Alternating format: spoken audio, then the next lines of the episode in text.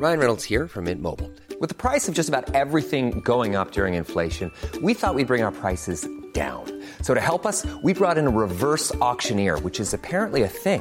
Mint Mobile unlimited premium wireless. Ready to get 30, 30, bit to get 30, bit to get 20, 20, 20, bit to get 20, 20, bit to get 15, 15, 15, 15 just 15 bucks a month. So, Give it a try at mintmobile.com slash switch. $45 upfront for three months plus taxes and fees. Promo for new customers for limited time. Unlimited more than 40 gigabytes per month. Slows. Full terms at mintmobile.com.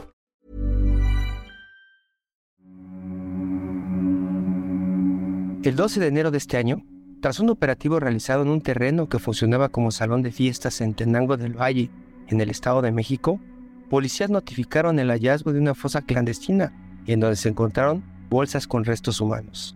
Hasta el momento se tiene registro de 46 bolsas, las cuales corresponden a al menos 20 cadáveres. Filiberto Ramos, reportero de El Sol de Toluca, nos cuenta cuáles fueron los acontecimientos que llevaron al descubrimiento de esta fosa clandestina y cómo se han desarrollado las investigaciones que ponen al descubierto los cuerpos que estaban escondidos. Yo soy Hiroshi Takahashi y esto es Profundo.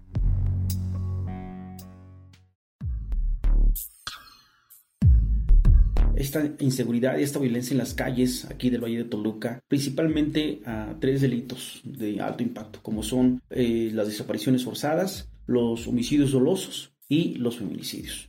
En el caso de los homicidios dolosos, pues eh, se podría decir, de acuerdo con los datos que se generan, la información y pues todo, todo lo que, lo que conlleva, básicamente pues a la operatividad de, de grupos de crimen organizado, de los cárteles, eh, como la familia michoacana, el cártel Jalisco Nueva Generación, que vienen desde municipios del sur y pues se establecen justamente aquí en el Valle de Toluca. Y eh, estamos hablando que pues estos grupos delictivos generan aquí en Valle de Toluca alrededor de 5 cinco, casos de homicidios dolosos a la semana, más o menos en promedio, a veces menos, pero es el, es el promedio. En el caso de las desapariciones forzadas, pues estamos hablando de alrededor de 20 personas que desaparecen por mes, eh, sobre todo de jovencitos, jovencitas de entre los 15 a los 20, 23 años de edad. Ha habido casos de, de chavitos que desaparecen aquí en la zona norte de Toluca y aparecen hasta Monterrey, hasta Sinaloa, y pues no, no da otra cabida más que a esta desaparición forzada que es muy recurrente. Y los feminicidios, que es el tercer delito, que aquí en el Valle de Toluca son alrededor de uno o dos casos de los que se llegan a tipificar y,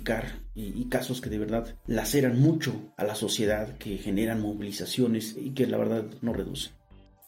Fue el jueves 12, 12 de enero de este año, hace unos días, cuando se supo por primera vez que había algo allá en Tenango del Valle, en la colonia La Joya que había algo al interior de este salón de fiestas, pero fue hasta el día viernes 13 de enero cuando pues explotó todo en las redes sociales, en los medios de comunicación, cuando se eh, desplazaron todas las coberturas periodísticas hasta esta terracería que ahora sabemos que se llama la calle Revolución y hasta este salón de, fiestas que está pues ligado a otro salón de fiestas de nombre Copacabana y eh, que hasta ese día supimos que ahí habían enterrado cuerpos en un salón de fiesta que hasta hace unos años atrás funcionaba como tal.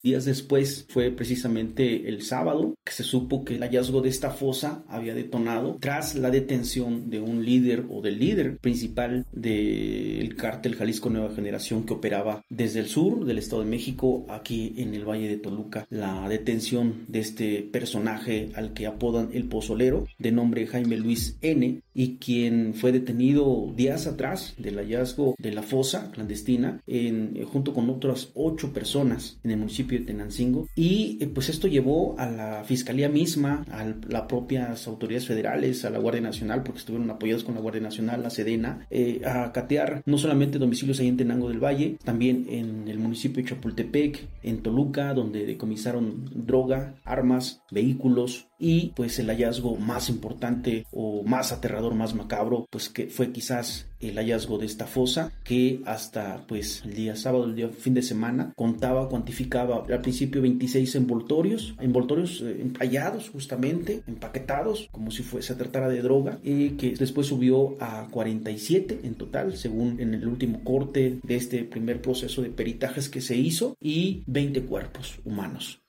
Fue a partir de estos eh, seguimientos periodísticos que hemos dado a este caso en específico de la fosa en Tenango del Valle, los recorridos hechos, las charlas, los testimonios recabados con, con los a pocos habitantes que hay en la zona y con los eh, policías municipales que quienes son los que custodian pues el lugar. Es como supimos que justamente ahí en este salón de fiestas hace unos 8 o 9 años 10 años pues ah, hubo una riña una especie de riña cuando el, salón aún estaba en operación y pues asesinaron a una, a una mujer de edad joven. Y fue a partir de ahí que el salón fue clausurado y también el propio dueño según los testimonios que recabamos fue detenido por este hecho. Y a partir de ahí pues el salón de fiestas tuvo historia digamos fue parte de estas leyendas urbanas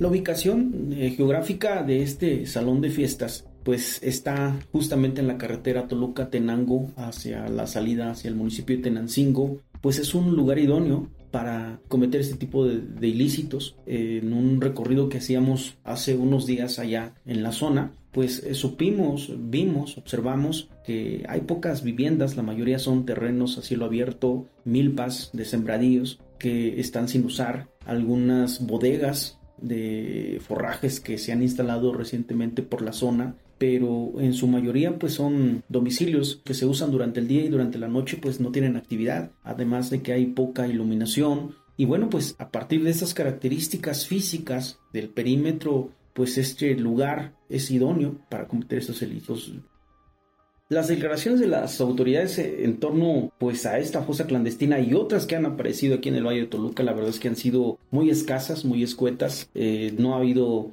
digamos, una conferencia como tal, como se hacían antes, hace algunos años atrás. Eh, ahora es solamente por declaraciones que hace el propio fiscal general cuando los medios de, comunicación lo agarran en algún, en algún este, evento público porque es de saber que no es la, primera fosa clandestina que se ha encontrado aquí en el Valle de Toluca. El año pasado, a finales del año pasado, estábamos hablando de otra fosa que apareció en el municipio de Toluca, en la zona norte, en la delegación de San Cristóbal y Chuchitlán. Ahí fueron eh, dos domicilios en los que se hicieron cateos y se hicieron excavaciones y se dio el hallazgo de dos fosas clandestinas y que pues tampoco sobre, sobre eso hubo, digamos así, una conferencia de prensa en la que se permitiera dialogar o se permitiera preguntarle, cuestionarle directamente al fiscal de los resultados. Y en este caso, en la fosa de Tenango del Valle, pues solamente se emitió un primer boletín en el que se informaba de los primeros 26 paquetes y los 20 cuerpos, pero a partir de ahí ya solamente ha habido información extraoficial e incluso pues solamente algunos medios se les dio a conocer que eh, son 47 los envoltorios y 20 los cuerpos al final.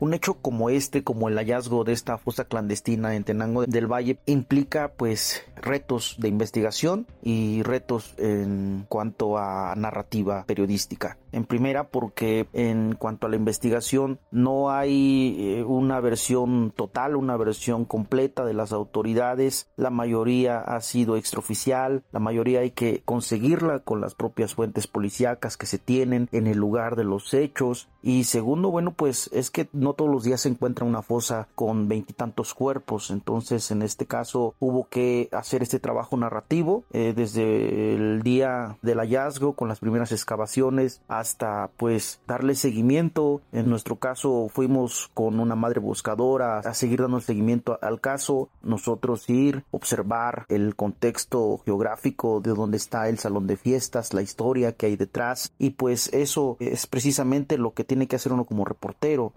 Viene un panorama futuro eh, en el que podríamos ver a los colectivos de madres buscadoras, de familias buscadoras muy metidas ahí insistiendo a que les den resultados. Ahorita están en el periodo de la confronta de los primeros restos encontrados. El lunes yo acompañé precisamente a una de las primeras madres que está pidiendo y exigiendo a la fiscalía que le permita acceder a las pruebas, a los cuerpos que ya se encontraron para descartar o saber si es, es su hijo, uno de los cuerpos que fueron hallados en esta fosa clandestina. Se tiene programado que, que otros colectivos, otras familias también con las que he platicado han externado que están esperando los resultados y hay interés incluso de ir a la propia fosa clandestina a hacer sus propias investigaciones porque no confían plenamente en la fiscalía. Entonces, podemos ver en el, próximo futuro esta situación, estas siguientes coberturas periodísticas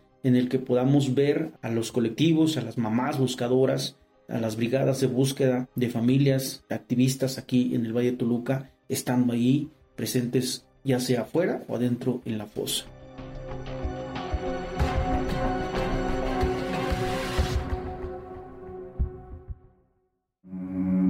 Escuchamos a Filiberto Ramos desde Toluca, quien nos explica cómo la ubicación geográfica, la poca seguridad y el entorno en el que se encuentra el inmueble influye de manera importante para ser un lugar idóneo para cometer crímenes. Después de darse a conocer esta noticia, familiares de personas desaparecidas en el Estado de México están a la expectativa de la identificación de los cuerpos encontrados en esa fosa para saber si pertenecen a alguno de sus seres queridos. Aunque estas tareas abarcan un amplio periodo de tiempo, ellos están dispuestos a continuar con la espera. Un lugar destinado al entretenimiento ahora es el protagonista de un suceso aterrador que ha impactado a los medios y mucho más a la población. Esto nos hace preguntarnos ¿Cuántos lugares de ese tipo habrá escondidos en todo el país en donde grupos de delincuentes oculten los cuerpos de sus víctimas?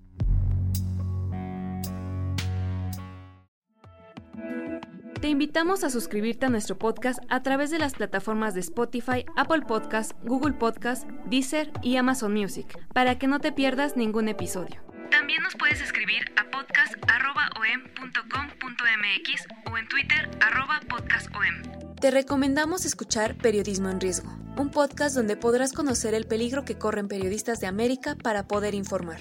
Hasta la próxima. Esto es Profundo, un reporte a fondo de la Organización Editorial Mexicana.